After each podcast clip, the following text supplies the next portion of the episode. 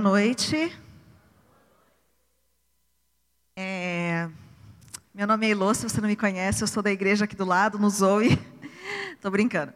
É, eu queria, antes de começar a gente conversar um pouquinho, eu queria que a gente fizesse algo nessa noite.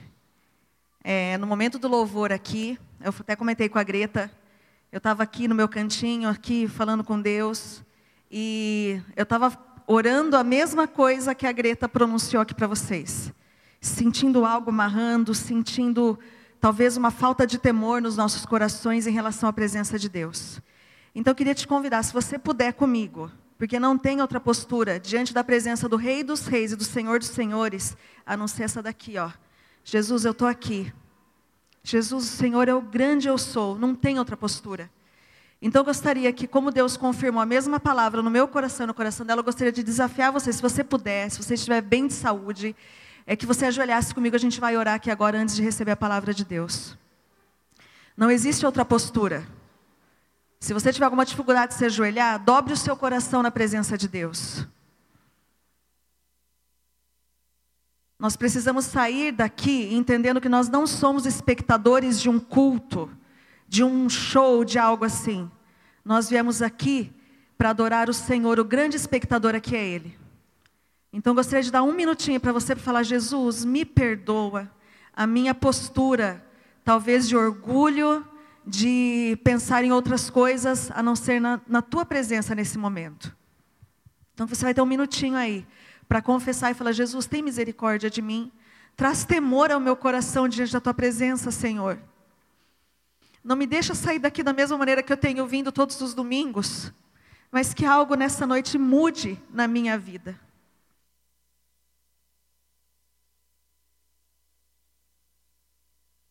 Aquietai-vos e sabei que eu sou Deus. Ô Jesus, nós estamos aqui, Senhor. Talvez a gente veio para cá de com tanta coisa na nossa cabeça, com tantas situações, tantos problemas a resolver. Ó Pai, mas nós entendemos, ó Deus, que esse momento é teu, Senhor. Nós queremos consagrar a nossa vida ao Senhor, ó Pai. Nós pedimos perdão a Ti, Jesus, por, ó Deus, chegar diante do Senhor de uma forma tão relaxada e displicente, Jesus.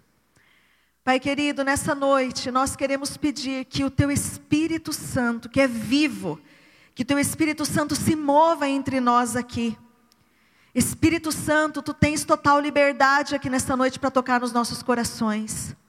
Espírito Santo, vem sobre nós. Oh Jesus, tu és real, tua presença é real. Nós queremos, ó oh Deus, te exaltar, ó oh Deus. Aleluia, Santo, Santo, poderoso, grande eu sou. Nós exaltamos o teu nome, Senhor. E nós dobramos nossos corações diante do Senhor, que é o grande eu sou, o Rei dos Reis, o Senhor dos Senhores. Nós vamos nos levantar agora e nós vamos ouvir a tua palavra, Senhor, e queremos sair daqui diferentes da forma que a gente entrou. Nos abençoe e fala comigo, em nome de Jesus. Amém. Amém. Pode se sentar. Louvado seja o nome do Senhor. Nós estamos há sete semanas ouvindo sobre direção divina direção divina, direção divina para a minha vida, para a sua vida, para a nossa família. E eu creio que nós não seremos mais os mesmos, porque nós queremos realmente andar na direção que Deus tem para nós. Nós queremos que o nosso casamento ande na direção que Deus tem para nós. Nós queremos que os nossos negócios andem na direção que Deus tem para nós. E nessas sete semanas nós ouvimos várias coisas. Comece onde você está, veja os sinais e pare, permaneça na presença, avance para o seu destino Sirva antes de tudo, encontre os que te melhorem e hoje nós vamos falar firme no propósito e vá. É, e nessas sete semanas eu queria destacar algumas palavras-chave aqui, de cada semana, tá bom? Então a primeira semana a palavra-chave foi começar. A segunda, parar. A terceira, permanecer. A quarta, avançar. A quinta, servir. Semana passada ouvimos sobre conectar, encontrando aqueles que te melhoram. Cola aí nas pessoas que têm algo de Deus para oferecer para você. E a palavra de hoje é confiar. Antes a gente começar aqui rapidinho, eu só queria deixar aqui um recado para a gente. No próximo domingo nós teremos o culto do amigo. O que seria o culto do amigo? Você vai convidar alguém que você goste, alguém especial que você quer, que ouça a palavra de Deus, né? Que alguém, talvez um vizinho, alguém do seu trabalho, traga seu amigo para cá, manda esse convitinho aí, ó, via WhatsApp para os seus amigos. E a gente vai fazer um café também bem legal da comunhão aqui. Então, de manhã 9h15, à noite 18h15, traz um bolo, um pão, um café, um chá. O que você quiser trazer, a gente vai estar aqui fazendo essa comunhão juntos. Convide pessoas para estarem aqui. A palavra vai ser direcionada é, para as pessoas que precisam conhecer a Jesus. Nós temos ouvido essa frase durante essas sete semanas. Você não precisa ter fé para concluir, basta ter fé para dar o primeiro passo. Vocês ouviram muito essa frase, pastor Craig Gorshell. É, e hoje nós vamos falar sobre firme no propósito e vá. Hoje é o encerramento da série. Creio que Deus tem algo maravilhoso na sua vida, então que seu coração esteja aberto, que você esteja disposto a receber aquilo que Deus tem para você. Tem uma frase aqui que eu queria, como a gente vai falar de confiar, quando você não conseguir ver a mão de Deus, confie no coração dele e vá. Quando você não conseguir ver a mão de Deus, confie no coração dele e vá. A gente vai, falar um pouquinho sobre isso hoje, sobre confiança, sobre confiar em Deus. Mas antes, antes eu queria pedir que você abrisse a sua Bíblia, que você ligasse a sua Bíblia, talvez aí, né? Se você não trouxe Bíblia, colhe alguém que está aí do seu lado que você abrisse comigo na carta de Paulo aos Filipenses, carta de Paulo aos Filipenses, capítulo 3, capítulo 3, versículo 12 a 14. Filipenses 3, de 12 a 14.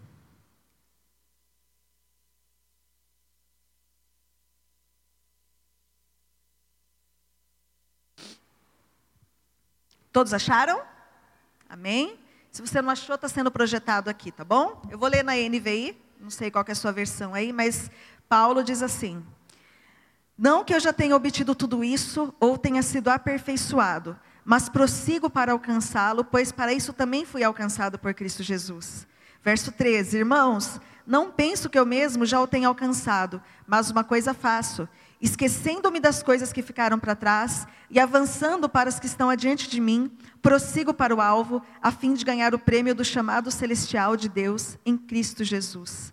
Eu prossigo para o alvo a fim de ganhar o prêmio do chamado celestial de Deus em Cristo Jesus. Deus, que a tua palavra nos toque nessa noite. Tua palavra é viva, tua palavra é eficaz e que nessa noite ela mude alguma coisa no nosso coração e na nossa mente. Nós estamos abertos e dispostos a te ouvir. Em nome de Jesus. Amém? Amém. Uma outra frase aqui, ó. A vida é dura, confiamos que Deus é sempre bom, mesmo quando a vida não for. Vocês concordam comigo? A gente ouve tantas más notícias que até assusta. Esse ano começou misericórdia, muitas coisas, tragédias, muitas coisas, tragédias naturais, tragédias provocadas por seres humanos, tantas coisas que têm acontecido. A vida é dura. Pessoas lutam com câncer, né? Tem pessoas da nossa comunidade hoje enfrentando lutas sérias. Temos o Maurício internado, que nós vamos estar intercedendo por ele depois, que estava desenganado pelos médicos. Mas o grande eu sou tem tocado na vida dele e já está sentado. Glória a Deus, Deus é poderoso. Muitas pessoas têm lutado com coisas difíceis, mas quando a vida não for boa, nós sabemos que Deus é bom e Ele está, e Ele está conosco. E como está a sua vida? Como foi a sua semana? Não sei se você teve uma semana boa, se você teve uma semana feliz de vitória. Eu faço uma brincadeira lá com as crianças do Zoe, eu quero fazer com vocês, tá bom? Eu pergunto assim para eles: ó, oh, se foi tudo bem assim, se foi mais mal assim, ou se foi mais ou menos assim. Vamos lá? Como foi a semana de vocês? Teve alguns, muito, muitas pessoas mais ou menos muitas boas, as crianças sempre estão bem lá, viu? Pode ficar tranquila, as crianças sempre estão felizes, sempre estão bem. Eles são muito extremos, né? Ou está muito bem ou está muito mal, eles fazem assim. Mas eu creio que Deus tem algo para as nossas vidas. E eu queria fazer uma enquete aqui, mas eu queria que vocês fechassem os olhos para não constranger, tá bom? Fecha o olho um pouquinho, eu vou fazer uma pergunta. Você responde a primeira, você ergue a mão, e se não for, você não ergue, você ergue na segunda. Você acredita estar vivendo os propósitos de Deus para sua vida? Se você acredita que você está vivendo os propósitos de Deus para sua vida, levanta a mão. Está todo mundo de olho fechado. Aí, legal. Pode abaixar. Você, você acredita que você não está vivendo os propósitos de Deus para sua vida? Levanta a mão para eu ver. Sim, e você que não acredita em nada, você que não levantou a mão, estou brincando, pode abrir os olhos. A maioria disse que acredita não estar vivendo os propósitos de Deus para suas vidas. Uma frase é que a forma como reagimos em meio à dor vai determinar como será o nosso futuro. A frase como reagimos em meio à dor vai determinar como será o nosso futuro. A forma como vamos, como vamos reagir diante dos desafios vai determinar também como a gente vai contar as nossas histórias. Né? Quando chega algum desafio para a gente e a gente lida talvez de uma maneira que né, vai determinar como a gente vai contar também as nossas histórias daqui a um tempo. E durante alguns momentos, eu estava falando isso com a Giovana lá fora agora. Eu falei, Gi, é a palavra de hoje. Cadê a Giovana? Ali, ó. Estava conversando com ela lá e ela, ela me falou justamente o que a gente vai falar aqui agora. Talvez nos momentos de crise a gente chegue a se questionar algumas coisas. Deus, você está aí? Quem nunca fez isso? Em alguns momentos a gente se perguntar: Deus, você é real? Deus, você é realmente bom para mim? Deus, você se envolve comigo de forma pessoal? Deus, pelo menos você se importa com a minha dor? Muitas vezes a gente se questiona em momentos de crise, a gente se pergunta muitas vezes. E às vezes a gente fica meio mal por perguntar isso, né? Falar, ai meu Deus, perguntando isso para Deus. Mas a gente precisa conversar com Ele. É muito importante você conversar com Ele, expor seu coração, suas dúvidas, seus medos, suas tristezas.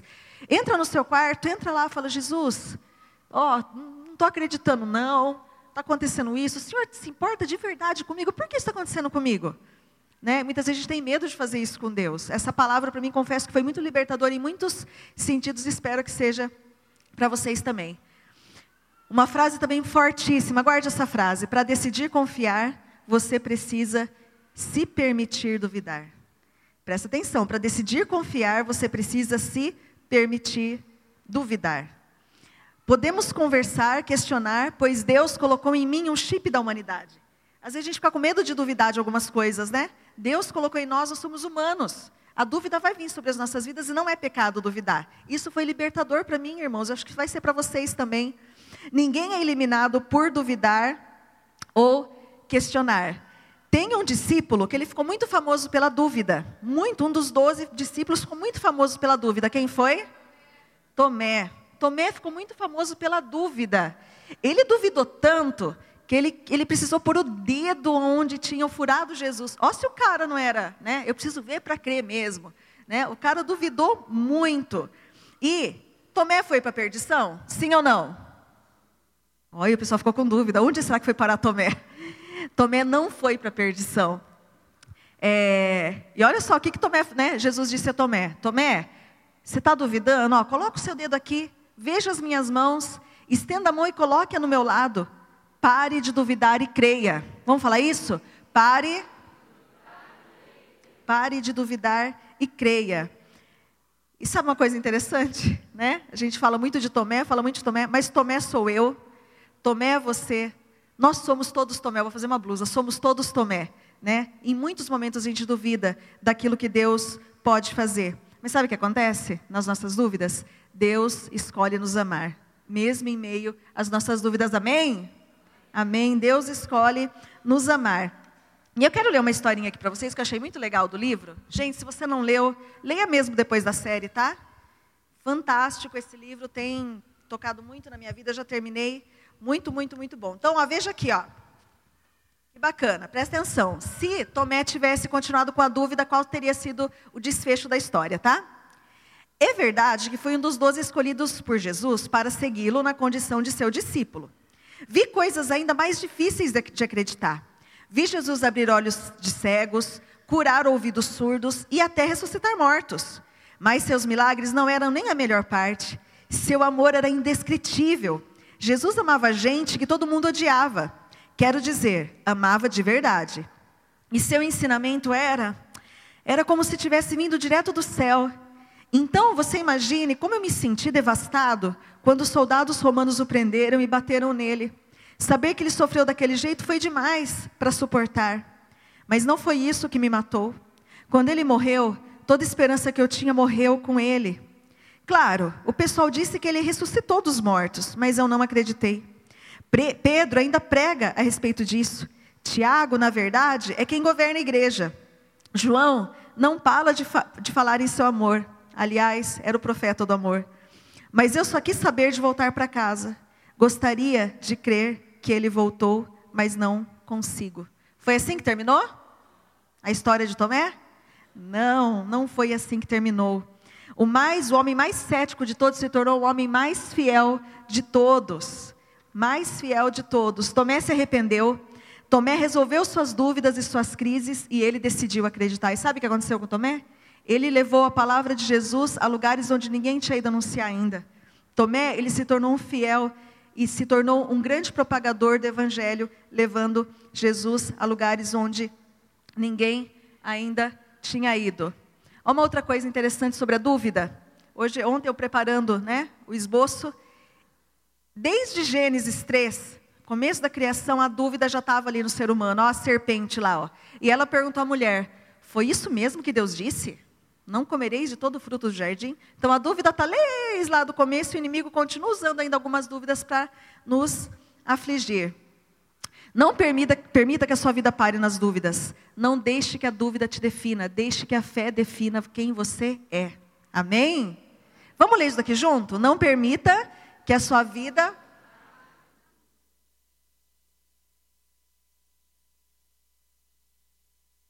Amém. Passar por dúvidas é humano, mas crer, permanecer e confiar é o que vai fazer, a gente experimentar o sobrenatural de Deus. Vai fazer a gente experimentar o sobrenatural de Deus na nossa casa, na nossa igreja, onde quer que a gente esteja. Um versículo aqui de Jesus para nós. Eu lhes disse essas coisas para que em mim vocês tenham paz. Nesse mundo vocês terão aflição, aflições, contudo, tenham bom ânimo, eu venci o mundo. A gente é afligido por dúvidas. O tempo inteiro, eu tenho certeza que você é afligido por dúvidas. Às vezes a gente está com algum sintoma, começa a dar alguma coisa na gente. Ai meu Deus, será que é alguma coisa ruim? Ai, essa dor de cabeça. Ai, será que é alguma. Né? O filho está com febre. Ai, será que é meningite? Ai, será. A gente já coloca um monte de coisa negativa na cabeça. Né? As dúvidas já começam a rodear a nossa cabeça. Mas a fé em Jesus nos faz vencer as dúvidas. Aleluia! A fé em Jesus nos faz vencer as dúvidas. Jesus nunca disse que seria fácil. Ele te chamou e disse que estaria comigo e com você. Ele nunca disse que seria fácil, mas ele nos disse que ele sempre vai estar com a gente, não importa o que a gente tem passado. Jesus é tudo e sempre será o que você precisa em todos os momentos. Tem uma música muito linda dos Arrais, não sei se você conhece. Jesus é tudo o que eu preciso, Ele é exatamente o que eu preciso. Né? Então, se eu estou me afogando, eu preciso do quê? De um salva-vidas. Se eu estou em meio à tempestade, eu preciso de um abrigo. É, se eu estou sofrendo, eu preciso de um consolo. E Jesus é e sempre será Salvador, abrigo e consolador das nossas vidas, amém? Jesus sempre será o nosso Salvador, abrigo, consolador. Em João ele diz que ele é a luz do mundo. Em João ele diz que ele é o pão da vida, ele é o bom pastor. O que Cristo oferece, ele é. Quando Jesus encontrou com a mulher samaritana, ela estava com a vida seca. E o que, que Jesus ofereceu para ela? Eu sou água viva. Jesus é o que a gente está precisando no momento que a gente está precisando, amém? Creia nessas duas verdades da palavra. A presença de Jesus está com você, não importa o quão solitário você se sinta. Não importa onde eu esteja. Tem um vídeo muito lindo da igreja da cidade de São José, a gente já passou aqui há um tempo, mostrando que Jesus está andando com os lixeiros, Jesus está no hospital quando tem alguém enfermo, Jesus está com a gente em qualquer momento. Jesus está com você quando é seu aniversário e você fica triste que você não recebeu a ligação de alguém que você esperava. Jesus está comigo em todos os momentos, a presença de Jesus está comigo, mesmo que eu não veja, mesmo que eu não sinta. Quando você está no barco com Jesus, não significa que ele não vai balançar, significa que ele não vai afundar. E a gente não gosta muito de balanço, né? Vamos falar a verdade, a gente gosta que o barco vai ali tranquilo, dá uma balançada, a gente é, opa, peraí, não gosto muito desse balanço. Ele não prometeu uma vida sem balanço, ele prometeu um barco que vai chegar ao destino. Tantas verdades da palavra de Deus para nós. Ele não prometeu uma vida sem balanço, mas ele prometeu um barco que vai chegar ao destino. Se Jesus está comigo, a gente vai bem. Se Jesus está comigo no barco, a gente vai bem. Vamos ler esse, esse texto de Salmos 46, 1 e 2. Vamos ler junto, igreja? Vamos falar essa verdade da palavra de Deus? Deus é o nosso refúgio, é a nossa fortaleza auxílio sempre presente na adversidade. Por isso não temeremos, embora a terra trema e os montes se afundem no coração do mar. Aleluia! Deus é o nosso refúgio, Deus é a nossa fortaleza, auxílio sempre presente na adversidade. O propósito de Jesus permanecerá em você depois que a tempestade passar. O propósito de Jesus vai permanecer em mim depois que a tempestade passar. Jesus não só está comigo no meio da tempestade, mas ele vai usar essa tempestade para atingir o propósito dele na minha vida. As tempestades não vão me matar e sim me deixar mais forte. Fala para o irmão que está do seu lado. Vai balançar, irmão, mas não vai afundar, não. Vai balançar, mas não vai afundar. Porque Jesus está comigo. Aleluia. 2 Coríntios 12, 9 a 10. A gente vai falar muitas verdades da palavra de Deus aqui, mas ele me disse. Jesus dizendo para Paulo: Minha graça é suficiente para você, pois o meu poder se aperfeiçoa na fraqueza. Portanto, eu me gloriarei ainda mais alegremente em minhas fraquezas, para que o poder de Cristo repouse em mim. Por isso, por amor de Cristo, regozijo-me nas fraquezas, nos insultos, nas necessidades, nas perseguições, nas angústias, pois quando sou fraco, é que sou forte. Às vezes a gente tem uma dificuldade de admitir nossas fraquezas, né? Às vezes da célula, a gente tem dificuldade, medo de falar, olha, eu tenho essa dificuldade, né? É... Ninguém cai porque acha que é fraco. A gente cai porque a gente acha que a gente é forte. Ó, oh, sou tão. A gente está lá na rede social, não, eu posso ver porque eu sou forte, nada, não tem perigo, né? Não. Quando a gente cai porque a gente se torna orgulhoso, a gente se torna arrogante, a gente cai. Ninguém cai por pensar que é fraco. A gente sabe que a gente precisa de Jesus para viver, porque nós é, é, a gente não deve ser assim, mas a gente é, né? igual pressão arterial, né? Vum, vum. A, gente, a gente tem que ser instável na presença de Deus. E uma coisa importante que eu falei hoje cedo Muitas vezes a gente passa por tempestades, né? Vem coisas sobre as nossas vidas que a gente não espera. Mas tem muita gente, a gente, eu também me coloco nisso, que a gente vai atrás da tempestade muitas vezes, né? A gente procura algo, né, para se meter ali, né? No que, em que sentido eu digo isso? Você que é casado, né? Tá ali na rede social, né? Daí tem irmãs, cuidado com as suas postagens, irmãs. Cuidado, né? Eu estava ouvindo uma mensagem do pastor Carlito, eu achei admirável. Ele falou assim: "Olha, irmãs, quero dizer que eu estou excluindo da minha rede social. Se você só posta foto em academia, falando como você era, como você está agora, fale sobre Jesus, sobre amor, sobre a família, que eu continuarei a te seguir. Então, cuidado, minhas irmãs, com suas postagens. Eu não tenho, eu posso falar isso porque eu não estou falando para ninguém, porque eu não tenho rede social. Então, não se sinta, ah, Elô está falando para mim. Não, eu não tenho Facebook, não tenho nenhuma rede social. Então, cuidado com as redes sociais. Daí o homem está lá, dando uma sapiadinha. Hum, nossa, olha essa irmã, né? Daí o diabo já começa a mexer ali, achando que a grama do vizinho é mais verdinha, né? Muitas vezes ela é grama sintética, que agora existe, né? Grama sintética, ela é igualzinha à grama natural. Então, cuidado, não vai se meter numa tempestade que Deus não está querendo que você passe.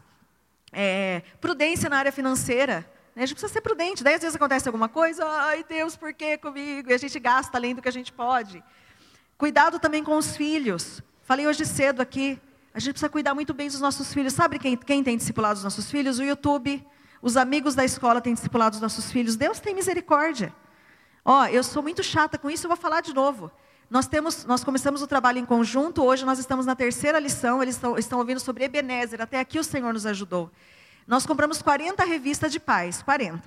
Nós temos mais ou menos 130 crianças aos domingos ali. Está sobrando 13 revistas, sabe o que quer dizer isso? 27 pais estão fazendo o culto familiar com seus filhos. Isso me deixa extremamente triste. Porque eu sei da importância da gente discipular os nossos filhos.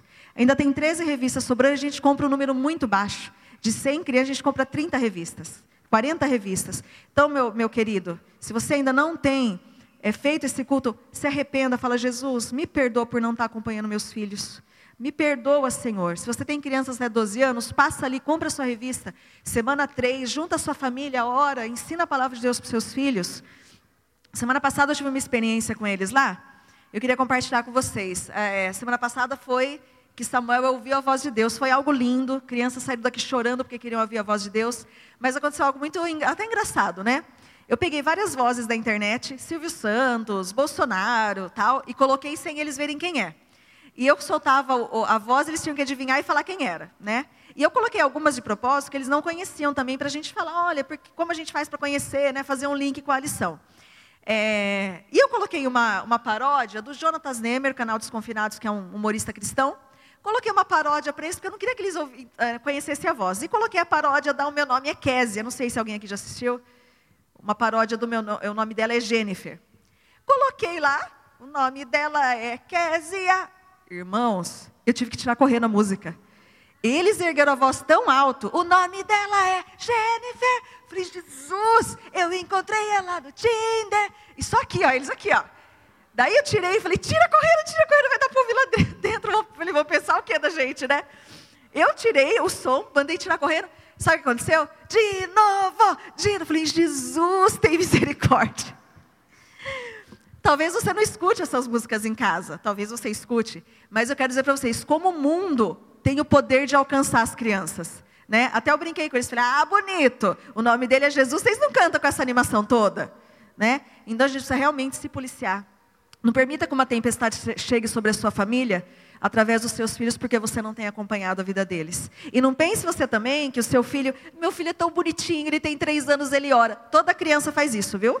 Toda criança é bonitinha, toda criança ora, mas eles precisam se converter, eles precisam de Jesus. Então tome cuidado com seus filhos para que uma tempestade não venha sobre eles. No, no, na, na, nas relações afetivas, você que ainda não é casado, toma cuidado. Não deixe seu coração para uma direção errada, não se começar a se aproximar de alguém que não tem a mesma fé que você. Né? Então a gente precisa realmente se policiar para que tempestades, que a gente não entre numa tempestade sem necessidade.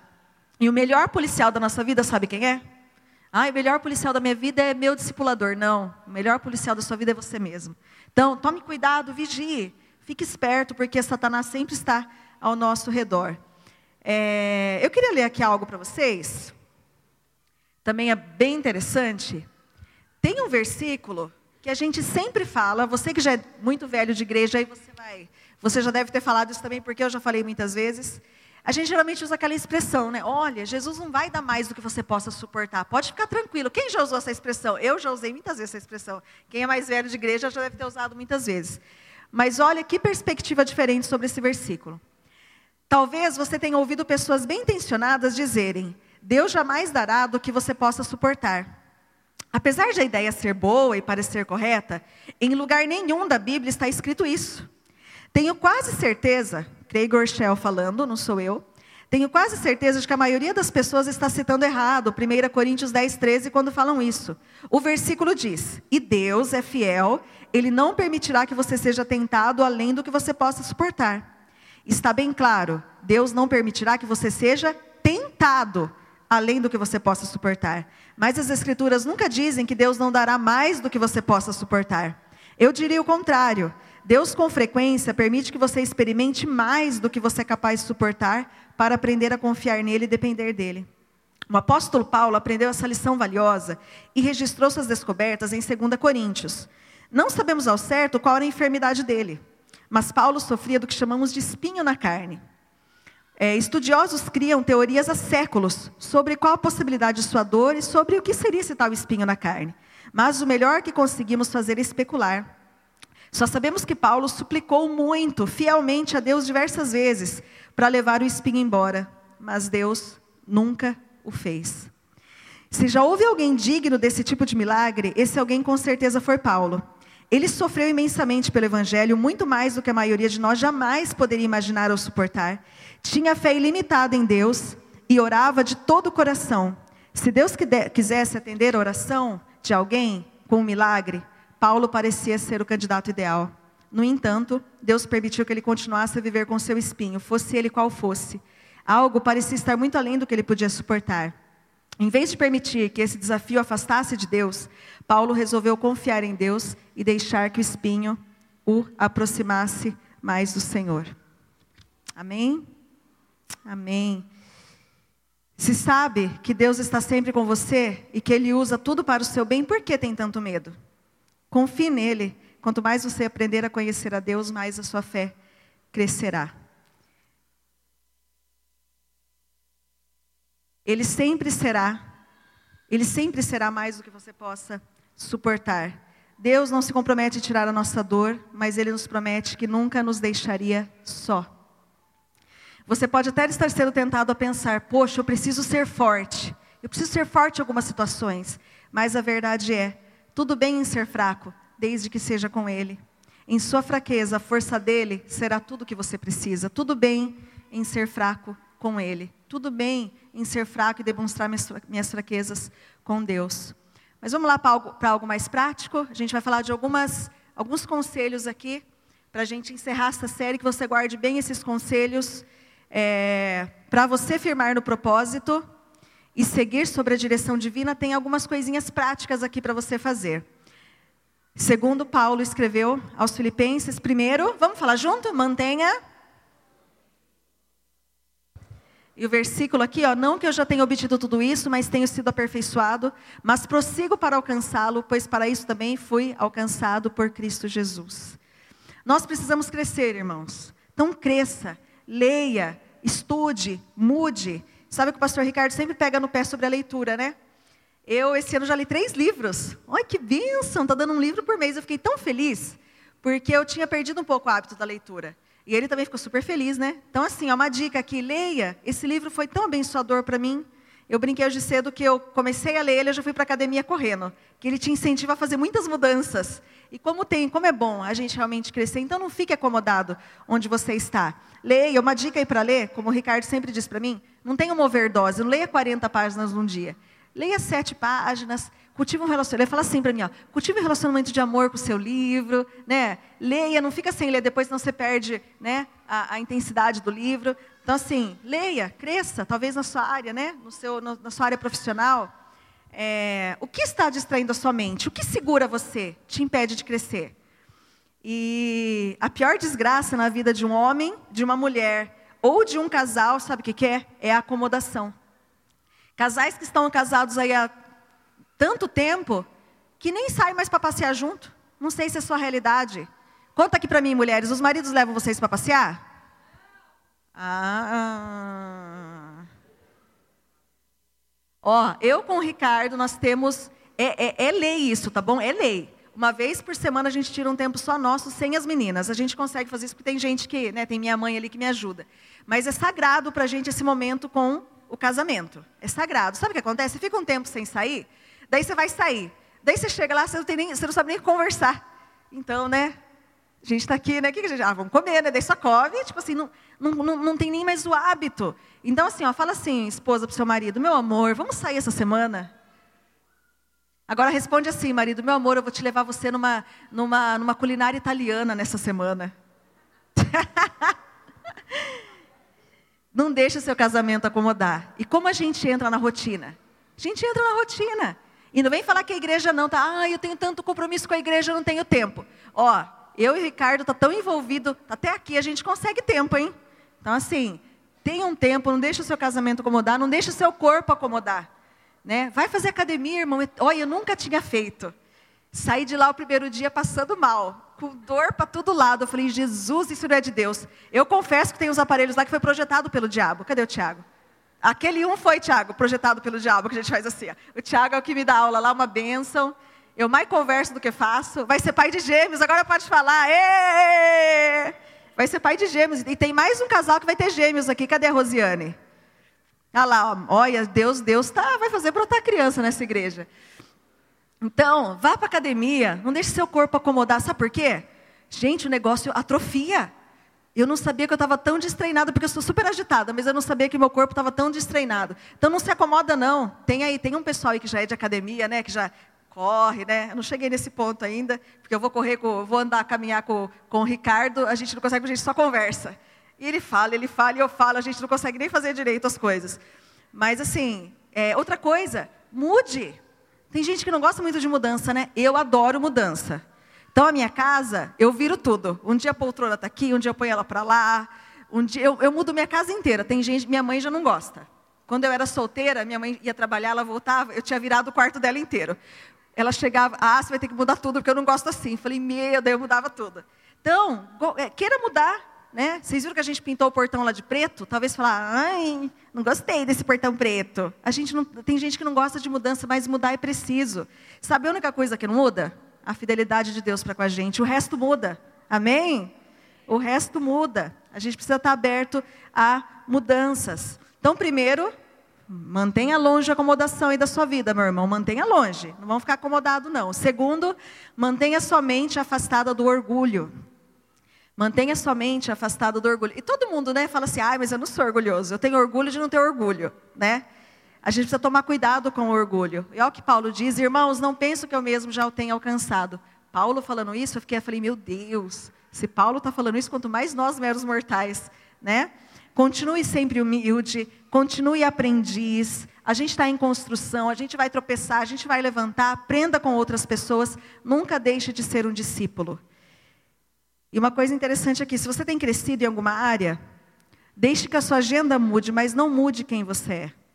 Você talvez é empresário, né? a empresa tem crescido, deixe que a sua agenda mude, mas não mude quem você é. Né? A gente sempre tem que ser aprendiz e manter a nossa mente afastada do orgulho. Então, primeiro, acomodação, manda a acomodação embora, dá um chute no orgulho. Terceiro, tenha o seu passado bem resolvido. Eu queria chamar o Marcos aqui, meu querido Marcos, do time de atores da Bethesda. Ai, que chique, nós temos um time de atores agora da Bethesda. temos o irmão Edmilson aqui, uma lenda na igreja.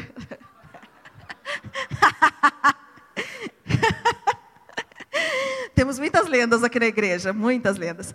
Então, é, mantenha, tenha o seu passado bem resolvido. Olha o versículo. Mas uma coisa faço, me esquecendo-me das coisas que ficaram para trás, deixando as coisas para trás. Ó, isso daqui vocês estão vendo que é uma pá.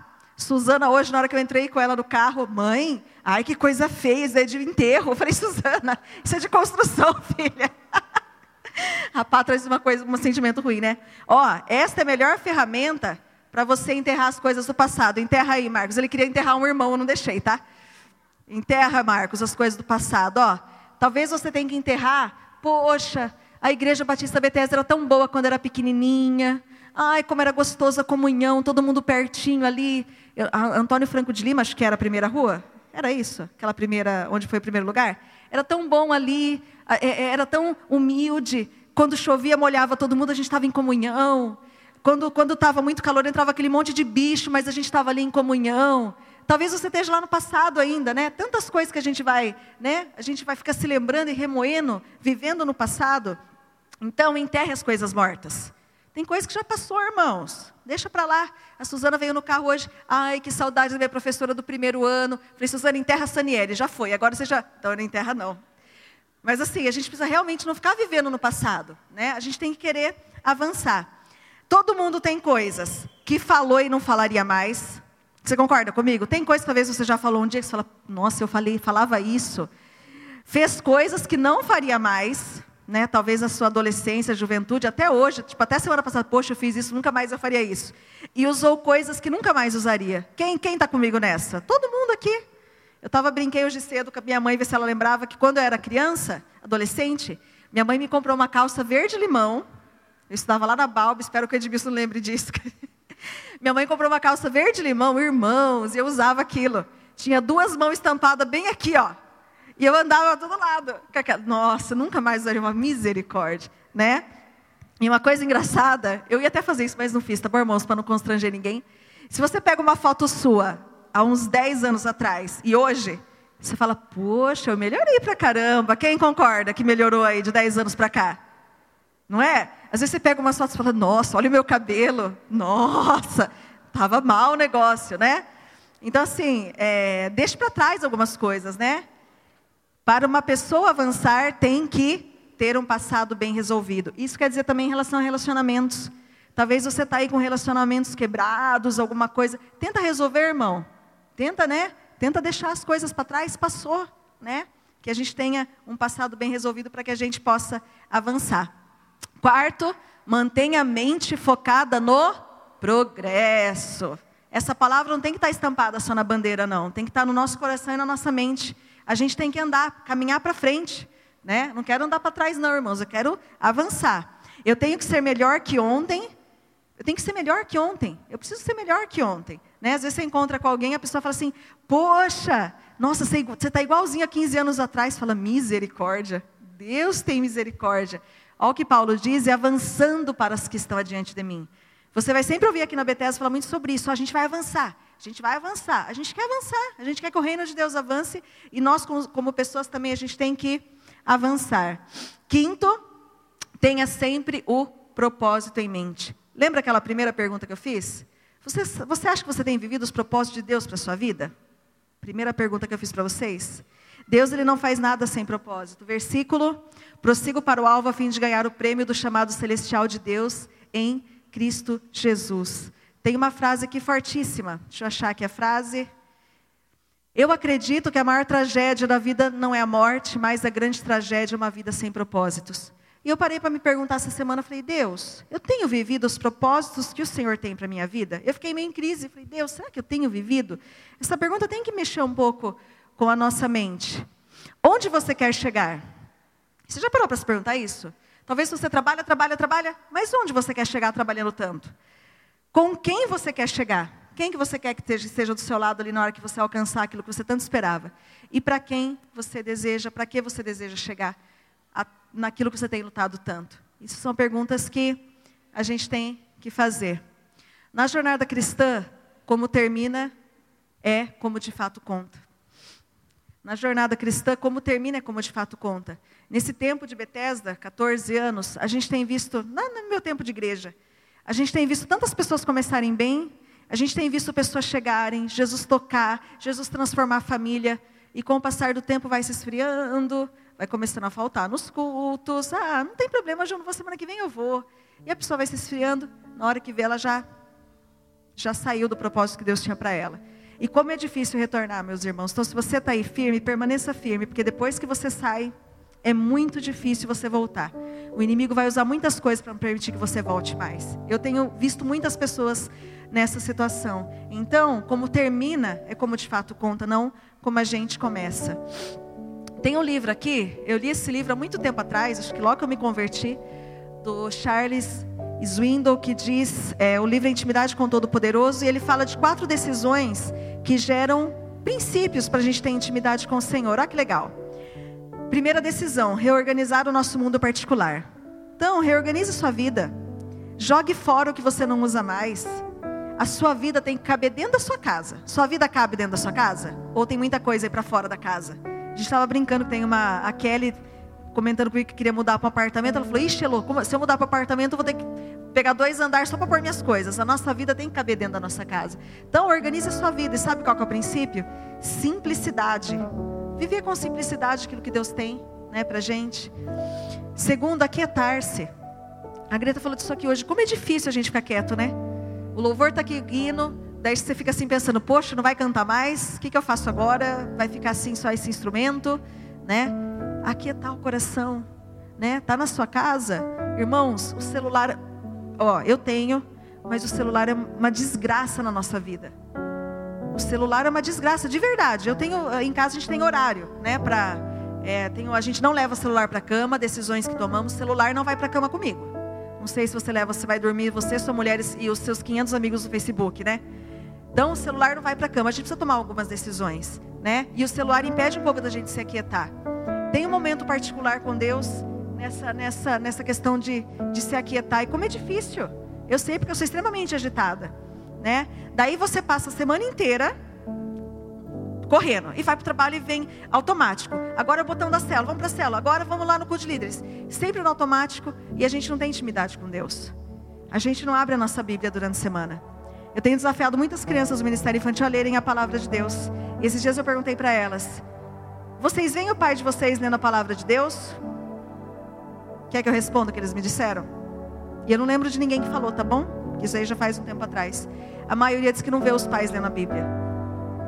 Então que você seja um modelo para os seus filhos, que seu filho pegue você lendo a palavra de Deus, né? Não, que não seja só por palavras, mas que seja com atitudes dentro de casa. Daí você passa a semana inteira sem orar, sem ler a Bíblia. Daí você chega aqui domingo, daí você fala, ai que louvor sem unção, essa igreja não tem unção. Irmãos, você quer chegar aqui quer receber uma unção que você não buscou a semana inteira. Deus tem misericórdia, Deus não vai se manifestar para você. Daí você chega aqui você quer ver. Ai, eu quero Espírito Santo, eu quero. Você não busca ele durante a semana, você quer vir buscar aqui duas horas na noite? E joga a responsabilidade para quem está aqui em cima do palco? Isso aqui que é feito aqui não é para você, não. A gente faz para Jesus. E o mesmo que a gente faz aqui, você tem que fazer e tem que fazer para Jesus também. Então, assim, não venha com esse, com esse engano de que falta unção. A unção é de cada um, a unção está dentro de mim. A unção está dentro de vocês, precisa buscar isso semanalmente, em oração. Leia um capítulo da palavra por dia, 15 minutos do seu dia, das 24 horas, 15 minutos do seu dia. Tira um tempinho para ler a Bíblia, para orar. Que a gente possa chegar aqui no domingo que vem, tão cheio de Deus, que esse lugar aqui seja uma explosão da presença de Deus. Amém? Que a gente chegue aqui com atitude de adorador. Fala, Senhor, eu estou aqui, eu entendo que eu que estou aqui, que eu quero te servir. Não com essa posição de quero, quero, quero. Não. Deus, eu estou aqui para te ofertar. Né? Isso daqui é uma consequência da sua semana, isso aqui é uma consequência da minha semana. Né? A gente vem aqui para adorar o Senhor. Cultive a serenidade, solitude, sabe aquela alma satisfeita? Você está satisfeito com aquilo que Deus tem feito? Sei que às vezes a gente passa por luta, mas satisfação? Confiar completamente no Senhor, isso quer dizer renúncia. No final, o que vai te manter na corrida, sabe o que, que é? A intimidade com Jesus. É isso que vai te manter na corrida. É a intimidade com Jesus. É a intimidade com Jesus. Olha que forte essa palavra de Jesus para Filipe. Olha que forte isso. Filipe, há tanto tempo estou convosco e não me tens conhecido? É uma palavra para nós hoje. Viu? Estou com você já aí há 20 anos que você está vindo para a igreja e você não tem me conhecido? Há cinco anos que você está na igreja, você ainda é um bebê, você não tem me conhecido? Palavra forte que tem que mexer com a gente. Será que a gente tem realmente conhecido os propósitos de Deus, aquilo que Deus tem para nós?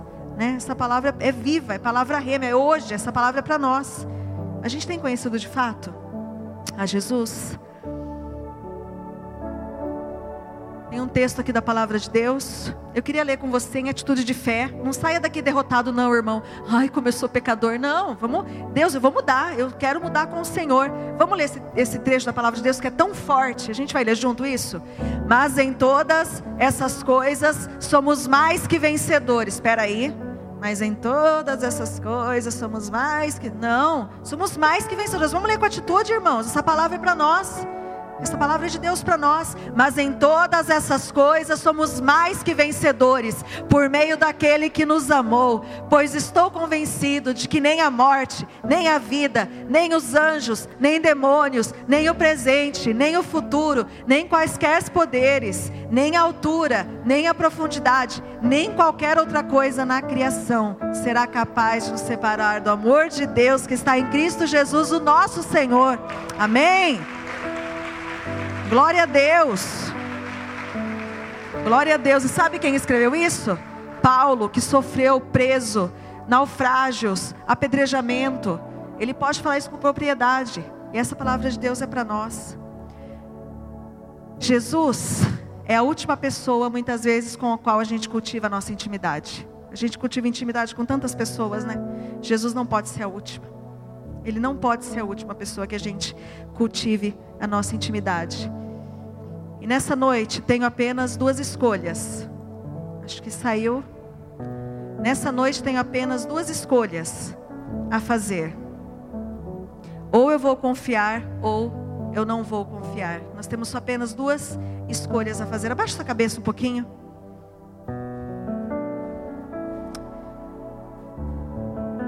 Que essa palavra não traga peso. Muitas vezes a gente sai daqui meio pesado, né? Poxa, tá tudo errado em casa. Não, não é para trazer peso, é para trazer o um incentivo para que nós possamos viver na direção que Deus tem para nós. Eu quero estar na direção divina. Eu posso ver a minha história mudar se eu estiver de verdade na presença do meu Salvador. E como eu disse, eu tenho apenas duas escolhas para com Deus: confiar ou não confiar. Qual é sua escolha nessa noite? Qual é a sua escolha nessa noite?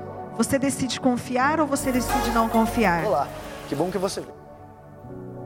Oh Jesus. Confia a Deus tudo que você está mantendo sob controle. Talvez você precise confiar ao Senhor o seu casamento nessa noite. Talvez o seu casamento está por um fio, você não vê mais esperança, você não vê mais. Talvez você perdeu a admiração pelo seu cônjuge. Talvez há muito tempo que vocês não têm uma intimidade como casal, eu não sei. Talvez você precise confiar Deus seu casamento. Talvez você precise confiar Ele seus filhos, de qualquer idade, seja lá qual for a idade. Talvez você precise confiar Ele sua carreira profissional, que às vezes está tirando a sua paz. Você não sabe o que fazer, para onde ir, talvez. Talvez você precise confiar Ele a sua saúde. Tem alguma coisa, talvez, na sua área, na sua saúde, que tem te afligido. Talvez você precise confiar a Ele suas finanças, que tem tirado a sua paz, que tem feito você trabalhar mais e mais e mais, para suprir uma necessidade que não tem que não tem que não tem sido suprida, que é somente o Senhor que pode suprir. Talvez você que ainda não é casado ou casada, você tem que confiar no seu futuro cônjuge. Fala, Deus, prepara uma pessoa do Senhor para mim. Não deixe meus olhos irem pro, por lugares que, que não são do Senhor. Confie nele, ponto final. Confie nele, ponto final. A gente precisa aprender a confiar no Senhor e ponto final. Eu confio em Ti, Senhor. Olha aqui para mim um pouquinho. Eu quero terminar essa série de mensagens. Hoje é o encerramento da série de mensagens é, sete decisões que mudarão a sua vida. Eu quero terminar com, com a última página do livro que diz assim: A escolha é sua, a hora é agora para dar o primeiro passo na direção divina para mudar a sua vida e mudar a sua história. A escolha é sua, a escolha é minha. Deus não nos fez robozinhos, Ele nos dá o livre-arbítrio. Então depende de nós também algumas coisas, o primeiro passo. E eu quero desafiar você, como a Greta sempre tem desafiado Sai do seu lugar de conforto. Eu, eu, eu sou muito, eu sento, sempre sento em vários lugares na igreja. Eu sento aqui na frente, eu sento ali no fundo, eu sempre, né, sento em vários lugares. Eu quero dizer uma coisa para quem senta aí no fundão. Gente, aí tem muita distração, não que seja ruim, tá? Mas aí tem muita, muitas interferências. Procura sentar um pouquinho mais para frente, já tem tantos lugares aqui, ó. Ninguém morde aqui, né, gente? Quem está aqui na frente, ninguém morde. Isso também é sinal de mudança de acomodação, sabia? muda de lugar, senta para outro lado. Eu brinco que tem irmãos que eu sei que não veio porque sempre senta no mesmo lugar. Daí eu bato o olho e eu vejo, opa, o irmão não veio, porque o lugar é dele. Entendeu? Então assim, muda um pouco, vem mais para frente. Quando a Greta fizer um apelo, sai do seu lugar, vem aqui adorar o Senhor aqui com a gente. Né? A gente precisa sair do lugar de acomodação. Então, enquanto essa canção vai sendo tocada, talvez é a primeira vez que você está aqui, não sei se talvez é a primeira vez numa igreja evangélica. Jesus é a única solução, Ele é o único que pode mudar e nos dar direção para as nossas vidas, amém? Então, que você se sinta à vontade. Talvez você nunca veio aqui na frente, em anos de igreja, que você se sinta à vontade. Se você precisa dar uma direção para o seu casamento, nas áreas que a gente falou aqui, vem aqui na frente cantar com a gente, confiando que Deus é o único que pode fazer. Vamos ficar em pé? Vamos adorar o Senhor? Vem aqui na frente cantar com a gente. Eu já estou aqui, eu quero uma direção de Deus para minha vida. Se une aqui a gente, vamos fazer um grande, um grande mover aqui de adoração nessa noite.